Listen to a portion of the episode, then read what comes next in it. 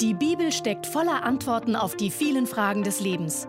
Baylis Conley hat es selbst erlebt und erklärt dir das Wort Gottes verständlich und lebensnah. Schlagen wir unsere Bibel im Markus-Evangelium im vierten Kapitel auf. Markus 4. In diesem Kapitel finden wir das Gleichnis vom Sämann. Dieses eine Gleichnis hat mein Leben mehr verändert als alle anderen Geschichten in der Bibel.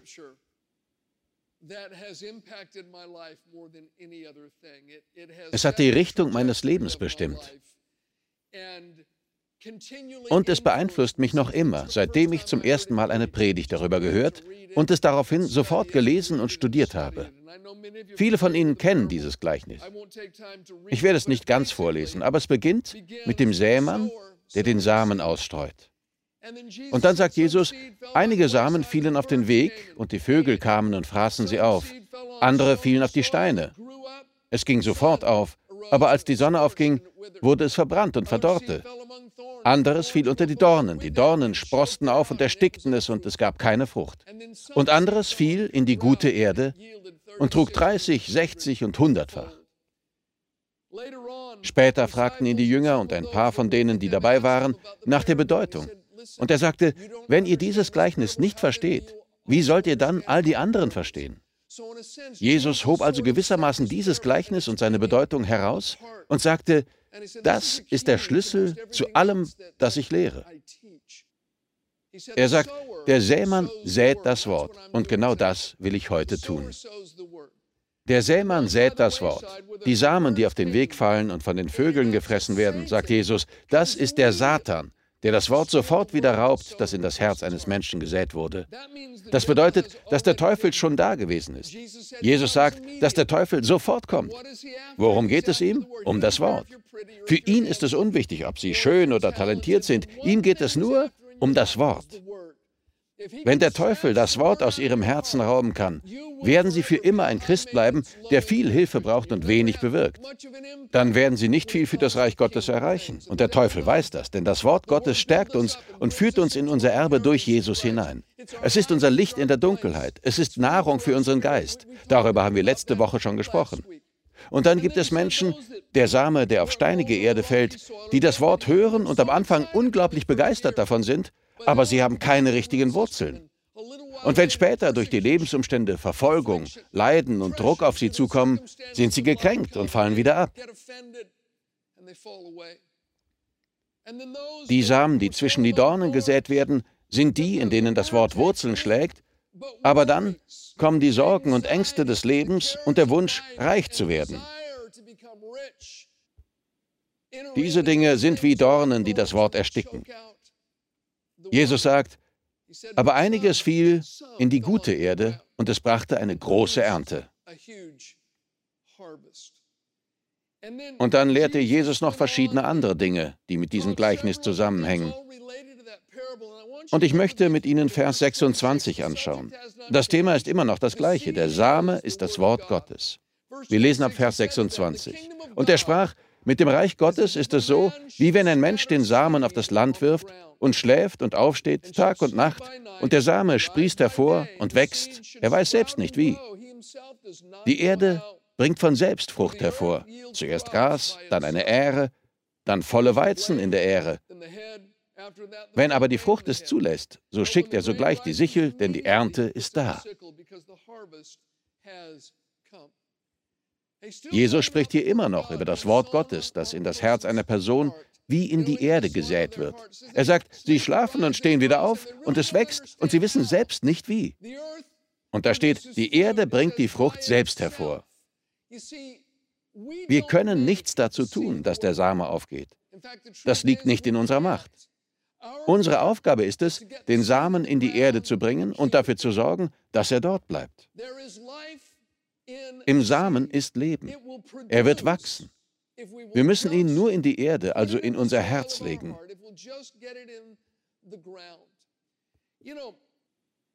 Manchmal finde ich eine Eichel. Ich mag Eicheln. Ich kann das Hütchen zwischen die Finger nehmen und laut damit pfeifen. Aber immer, wenn ich eine Eichel in der Hand halte, denke ich, wow, in dieser kleinen Eichel steckt der gesamte Bauplan für eine riesige Eiche mit ihren ausladenden Ästen. Da steckt alles in dieser kleinen Eichel.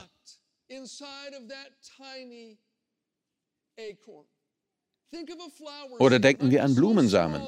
Sie sind manchmal so klein, dass Sie sie nicht einmal von Ihrem Platz aus sehen könnten, wenn ich einen davon hier in der Hand halten würde. Aber in Ihrem winzigen Herz steckt eine wunderschöne Blume. Ihre Blätter, ihr Stiel, die ganzen herrlichen Farben und sogar der betörende Duft. Das alles steckt in einem Samen. Es steckt Leben darin. Und wenn wir ihn aussäen, kommt das alles heraus und die Pflanze wächst. Genau so ist es mit dem Wort Gottes. Es steckt göttliches Leben darin. Im Samen von Gottes Wort steckt übernatürliches Leben. In Hebräer 4, Vers 12 steht, denn das Wort Gottes ist lebendig und wirksam. Im 1. Petrus 1, Vers 23 steht, dass das Wort Gottes lebendig und bleibend ist. Jesus sagt in Johannes 6, Vers 63, die Worte, die ich zu euch geredet habe, sind Geist und sind Leben. Und hier steht das Wort Zoe, ewiges Leben, das göttliche Leben, übernatürliches Leben. Das alles steckt im Samen von Gottes Wort. Die Frage ist, wie werden das Leben und die Kraft, die im Wort Gottes stecken, in unserem Leben wirksam? Es ist ziemlich einfach. Pflanzen Sie es. Legen Sie es in die Erde Ihres Herzens und behalten Sie es dort. Vergessen Sie nicht, aus jedem Samen wächst die entsprechende Pflanze. Aus einem Orangensamen wächst ein Orangenbaum. Aus einem Apfelsamen wächst ein Apfelbaum. Aus Kürbissamen wächst eine Kürbispflanze und aus einem Maiskorn wächst eine Maispflanze. Genau so ist es mit dem Wort Gottes. Zusagen über Heilung bringen Heilung. Zusagen über Frieden bringen Frieden. Und so weiter. Ich möchte Ihnen heute etwas ganz Einfaches zeigen. Es hat mein Leben mehr als alles andere verändert, das ich Ihnen erzählen könnte. Schauen wir uns ein paar verschiedene Bereiche an. Zuerst gehen wir zu Sprüche 4. Ich möchte ein paar Minuten über Heilung sprechen. Das ist ein Thema, das uns alle betrifft. Wenn Sie gerade gesund sind und keine Schmerzen haben, sollten Sie Gott danken und es nicht für selbstverständlich halten. Es gibt Menschen, die sofort alles, was sie haben, hergeben würden, nur um die Gesundheit zu haben, die sie gerade genießen dürfen. Danken Sie also Gott für Ihre Gesundheit. Aber es wird die Zeit kommen, in der auch Sie für sich selbst oder jemand anderen verstehen müssen, was ich jetzt sage. Sprüche 4, ab Vers 20. Mein Sohn, auf meine Worte achte, meinen Reden neige dein Ohr zu. Lass sie nicht aus deinen Augen weichen, bewahre sie im Inneren deines Herzens. Denn Leben sind sie denen, die sie finden, und Heilung für ihr ganzes Fleisch. Bei Heilung steht hier das hebräische Wort für Medizin. Gottes Worte sind wie Medizin für unser ganzes Fleisch, also für unsere Augen, unsere Organe, unsere Haut, unsere Knochen. Sie sind Heilung für unseren ganzen Körper. Und hier steht, achte auf sie. Neige ihnen dein Ohr zu und lass sie nicht aus deinen Augen weichen. Bewahre sie im Inneren deines Herzens. Das alles zeigt uns, wie wir den Samen in den Boden bringen und dort behalten können. Wir säen Gottes Wort in unser Herz, indem wir es hören, lesen, uns darauf konzentrieren und ihm unsere ungeteilte Aufmerksamkeit schenken. Und wenn dieser übernatürliche Same seinen Weg in den Boden unseres Herzens gefunden hat, dann verändert er etwas. Gehen wir zu Psalm 107. Wir lesen Psalm 107 ab Vers 17.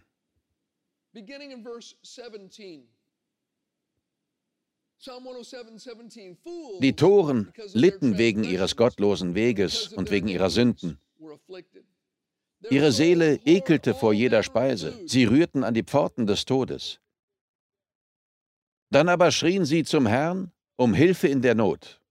Und der Herr sagte, nein, euch helfe ich nicht. Ihr habt euch eure Probleme durch eure eigene Dummheit eingebrockt. Ihr seid selbst schuld. Nein, das sagte er nicht. Sie schrien zum Herrn, obwohl sie an ihrem Problem selbst schuld waren. Doch dann lesen wir, Aus ihren Bedrängnissen rettete er sie. Und wie tat er das? Vers 20. Er sandte sein Wort und heilte sie. Er rettete sie aus ihren Gruben. Er sandte sein Wort. Aber Gott sendet sein Wort immer als Same.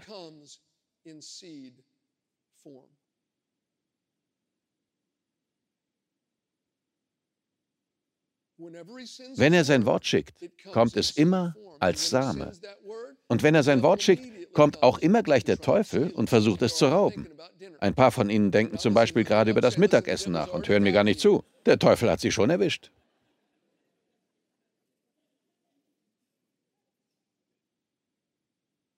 Das Wort Gottes kommt immer als Same. Ich habe einen Freund in Neuseeland, der Pastor in einer Kirche ist. Er ist ein richtiger Naturbursche. Eines Tages war er mit dem Quad an einem einsamen Strand. Er hatte einen Unfall, bei dem sich das Quad überschlug und brach sich den Hals. Er lag dort am Strand bei vollem Bewusstsein, aber vollständig gelähmt. Er konnte nichts bewegen, weder seine Hände noch seine Füße oder sonst irgendetwas. So lag er da. Es war ein einsamer Strand. Und dann kam die Flut. Das Wasser kam immer näher. Bald kam eine Welle bis zu ihm hoch. Er musste den Atem anhalten, bis sie wieder weg war. Es würde nur noch wenige Minuten dauern, bis er vollständig unter Wasser war und ertrinken würde. Er betete. Und da kam ein Angler über die Sanddünen, der zum Brandungsangeln wollte. Er sah das Quad und sah meinen Freund, kam herüber und rettete ihn gerade noch rechtzeitig. Er rief die erste Hilfe, sie kamen und holten meinen Freund heraus. Ich glaube, sie kam mit dem Hubschrauber, ich weiß es nicht mehr genau. Auf jeden Fall brachte man ihn ins Krankenhaus. Und die Diagnose der Ärzte war nicht gut. Sie sagten, ihre Verletzungen sind so schwer, dass sie nie mehr laufen werden. Sie werden ihre Hände nie mehr bewegen können. Sie werden nie mehr irgendetwas unterhalb ihres Halses gebrauchen können. Wir können nichts tun. Freunde von mir waren dort und haben viel Zeit im Krankenhaus verbracht. Viele Tränen wurden vergossen und viele Gebete gebetet. Aber wissen Sie was? Etwa vier Wochen nach dem Unfall konnte er das Krankenhaus völlig gesund verlassen. Es gab keine medizinische Erklärung dafür. Er war übernatürlich geheilt. Die Ärzte nannten es ein Wunder und sagten, wir haben keine Erklärung dafür. Es ist unmöglich, dass Sie aus dem Krankenhaus spazieren. Bei Ihren Verletzungen ist es nicht möglich, dass Sie laufen können, aber Sie tun es. Wir können es nicht anders erklären als mit einem Wunder Gottes. Nicht lange danach traf ich ihn. Ich war auf einer Pastorenkonferenz in Neuseeland und er war auch da. Also setzten wir uns in eine kleine Sitzecke, wo noch viele andere Pastoren miteinander redeten, und ich fragte ihn, was hat sich in deinem Leben verändert? Er sagte, drei Dinge. Erstens meine Beziehung zu Jesus. Ich investiere viel mehr in meine Beziehung zu Jesus als je zuvor. Früher habe ich sie für selbstverständlich gehalten. Das tue ich nicht mehr. Zweitens meine Prioritäten. Ich war ein Workaholic. Ich arbeitete die ganze Zeit und vernachlässigte meine Familie. Aber jetzt verbringe ich genug Zeit mit meiner Frau und meinen Kindern. Ich habe andere Prioritäten. Ich habe gemerkt, was wichtig ist. Und drittens, ich weiß jetzt, wie wichtig die Botschaft des Glaubens an Gottes Wort ist. Er sagte, das Einzige, was mich aus diesem Bett herausgeholt hat, war die Bibel. Ich habe über Bibelverse meditiert. Ich habe sie gelesen. Ich habe sie mir vorlesen lassen. Ich habe immer wieder darüber nachgedacht. Freunde, das war buchstäblich der Same Gottes, der keimte und lebendig wurde. Und dann konnte er die Sichel herausholen und die Ernte einbringen.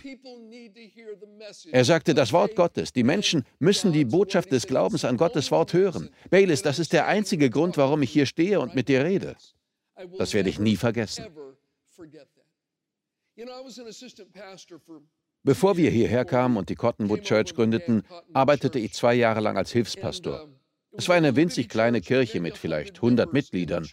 Und gegenüber von der Kirche in einem kleinen Haus wohnte ein Mann namens Edward zusammen mit seiner Frau Bertie Lee. Edward war damals Ende 60 und er war Alkoholiker. Er war kein Christ. Er saß oft auf der anderen Straßenseite gegenüber von der Kirche. Manchmal sagte er etwas zu uns und er hatte immer eine Flasche Whisky in der Hand. Er trank jeden Tag fast einen Liter Whisky. Das tat er seit 25 Jahren. Er war ein hoffnungsloser Alkoholiker. Später habe ich herausgefunden, dass er wegen seinen Knien damit angefangen hatte. Er hatte in einem Kohlebergwerk gearbeitet und war jahrelang auf Knien im Bergwerk herumgekrochen. Später zeigte er mir einmal seine Knie. Er hatte mehrere Operationen durchgemacht. Seine Knie sahen aus, als würden sich Schienen darüber ziehen, und er konnte kaum laufen. Manchmal war er so steif, dass er sich fast gar nicht bewegen konnte. Er war in seinen Bewegungen sehr eingeschränkt. Er sagte, ich habe mit Trinken angefangen, um die Schmerzen zu ertragen. Meine Knie brennen jeden Tag wie Feuer. Deswegen hatte er angefangen zu trinken. Und eines Tages kam er mit seiner Frau in die Kirche und bekehrte sich. Ein paar Leute beteten für ihn, legten ihm die Hände auf und er wurde nach 25 Jahren frei vom Alkohol. Er rührte nie mehr einen Tropfen an. Es war ein Wunder. Ich war übrigens nicht derjenige, der für ihn gebetet hatte. Und ich war auch nicht derjenige, der an diesem Abend gepredigt hatte. Das war jemand anders. Er wurde gerettet. Sie beteten für ihn und er wurde nach 25 Jahren frei vom Alkohol.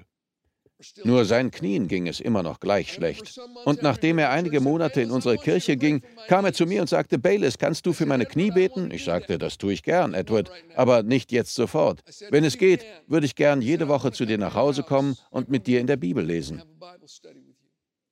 Ich habe damals Tagebuch geschrieben. Ich habe noch die Berichte über jeden Besuch bei Edward. Ich ging jede Woche zu ihm und Bertie Lee in ihr kleines Haus. Bertie Lee war meistens in der Küche und kochte, und Edward saß in seinem Lehnstuhl. Wir lasen eine Stunde lang zusammen Bibelstellen zum Thema Heilung. Wir suchten Parallelstellen, stellten Fragen und redeten darüber. Jedes Mal lasen wir eine Stunde in der Bibel und ich kam jede Woche. Es vergingen ein, zwei, drei, vier, fünf, sechs Wochen. Und in der siebten Woche, als wir in der Bibel lasen, schaute ich Edward an und fragte, Edward, du bist bereit, dass ich für dich bete, oder? Er sagte, ja, das bin ich. Er saß in seinem Lehnstuhl und ich legte die Hand auf seine Knie. Und dann tat er etwas, das mir einen Riesenschreck einjagte. Er schrie lauthals wie am Spieß. Er sprang aus seinem Stuhl auf und marschierte im Wohnzimmer herum. Und dann rief er, Bertie Lee, komm rein, komm her. Und dann schrie er wieder ganz laut. Er rief, Jesus hat mich geheilt. Bertie Lee, Jesus hat mich geheilt. Schau doch, du meine Güte. Und dann schrie er wieder. Er marschierte zehn Minuten lang wie ein Spielzeugsoldat in seinem kleinen Wohnzimmer herum und schrie und befahl seiner Frau, sich das anzuschauen und zu sehen, was Jesus getan hatte. Das alles hatte nichts mit mir zu tun. Es war der Same des Wortes Gottes, den Edward in sein Herz aufgenommen und gehegt hatte. Er neigte ihm sein Ohr zu, ließ ihn nicht aus den Augen und bewahrte ihn in seinem Herzen. In der Bibel steht, wenn wir das tun, wird das Wort Gottes denen Leben schenken, die es finden. Das bedeutet, dass wir danach suchen müssen. Dann wird es Heilung allem Fleisch. Das ist Gottes Medizin. Es wird ihrem Körper Heilung bringen, wenn sie die Anweisung befolgen. Stellen Sie sich vor, Sie gehen zum Arzt und besorgen sich eine Packung Tabletten. Dann gehen Sie nach Hause und stellen sie auf den Nachttisch. Und eine Woche später rufen Sie den Arzt an und sagen, Herr Doktor, diese Tabletten nützen gar nichts. Es geht mir immer noch schlecht. Haben Sie die Anweisungen in der Packungsbeilage befolgt? Nein, ich habe sie nicht genommen, aber sie stehen hier auf meinem Nachttisch. Sie müssen sie den Anweisungen entsprechend nehmen. Wenn da steht alle vier Stunden, dann müssen Sie sie alle vier Stunden nehmen. Medikamente nützen nur etwas, wenn man sie auch einnimmt. Freund, es ist schön, dass Sie eine Bibel in Ihrem Schrank haben. Hurra! Es ist toll, dass sie auf Ihrem Nachttisch liegt. Super! Es ist gut, wenn Sie eine auf Ihrem Smartphone haben. Yippie!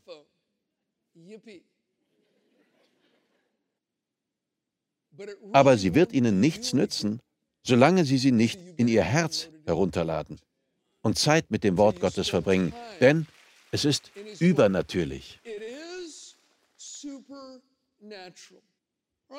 Okay, schauen wir uns etwas an, das man als Gegenteil von Glauben bezeichnen könnte.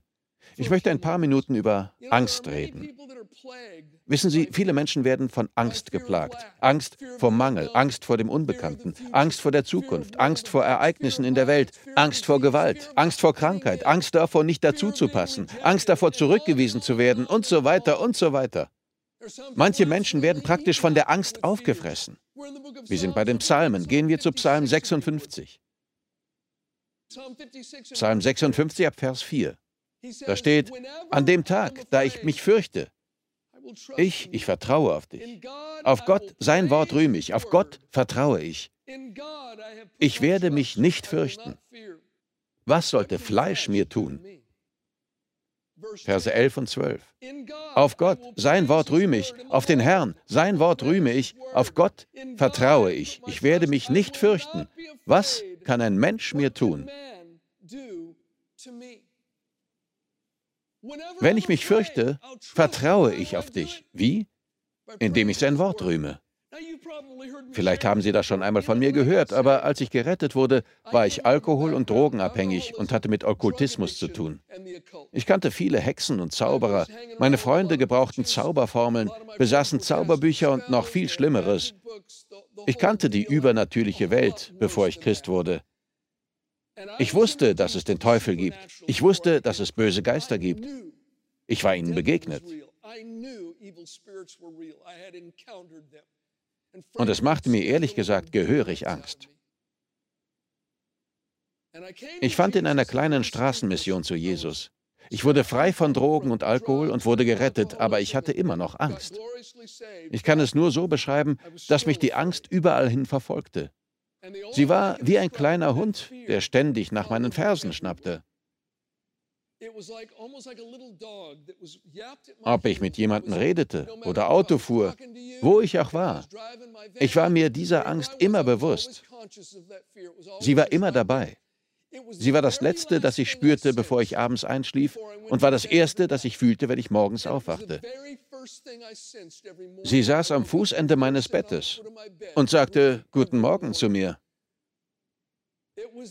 Es war eine furchtbare, tiefe Angst vor dem Teufel und bösen Geistern. Vielleicht kennen das einige von Ihnen und andere vielleicht nicht. Aber wissen Sie, Angst kommt nicht von Gott. Gott hat uns keinen Geist der Angst gegeben, sondern der Kraft und der Liebe und der Besonnenheit, sagt die Bibel. Ich habe damals immer wieder ein kleines Gebet gebetet. Nachdem ich Christ wurde, habe ich es bestimmt hundertmal täglich gebetet. Es lautete, Gott, bitte hilf mir, keine Angst vor dem Teufel zu haben.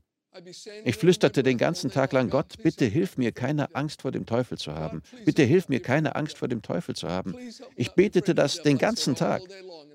Doch die Angst war immer noch da. Aber etwas machte ich richtig. Ich kaufte mir auf dem Flohmarkt eine Bibel. Sie kostete 35 Cent. Das war die beste Investition meines Lebens. Und ich fing an, darin zu lesen.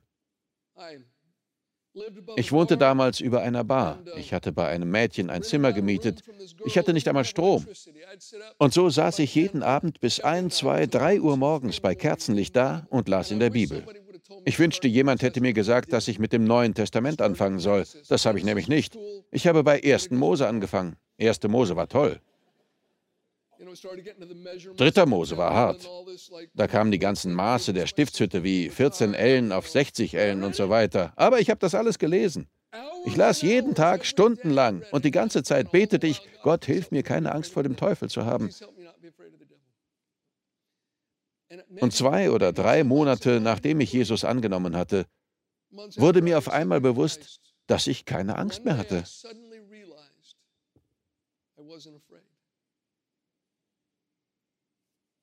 Sie war einfach weg. Ich erinnere mich nicht mehr an den Moment, in dem es passierte, aber irgendwann fiel es mir auf. Es war, als hätte ich mich nach dem kleinen schnappenden Hund umgedreht und er war plötzlich weg. Das ist 40 Jahre her und die Angst ist nie zurückgekommen.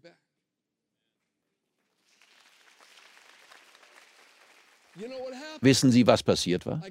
Ich hatte den Samen des Wortes Gottes in mein Herz gesät, ging Tag für Tag zu Bett und stand wieder auf, und der Same wuchs. Er spross und brachte ganz von selbst Frucht. Ich tat nichts dazu. Es ist übernatürlich.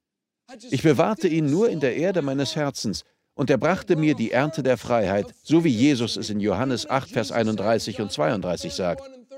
Da steht, Jesus sprach nun zu den Juden, die ihm geglaubt hatten, wenn ihr in meinem Wort bleibt, so seid ihr wahrhaft meine Jünger, und ihr werdet die Wahrheit erkennen, und die Wahrheit wird euch frei machen. Wenn ihr in meinem Wort bleibt, vielleicht sagen Sie jetzt, aber ich bin nicht frei geworden. Machen Sie weiter. Aber es sieht nicht so aus, als würde ich Fortschritte machen. Machen Sie weiter. Aber so viel ich auch lese, es bringt mir einfach nichts. Machen Sie weiter. Aber ich sehe keine Ergebnisse. Machen Sie weiter. Wenn ihr in meinem Wort bleibt, werdet ihr die Wahrheit erkennen. Sie werden sie erfahrungsgemäß erkennen. Und Freund, sie wird sie frei machen. Im Wort Gottes liegt eine übernatürliche, befreiende Kraft.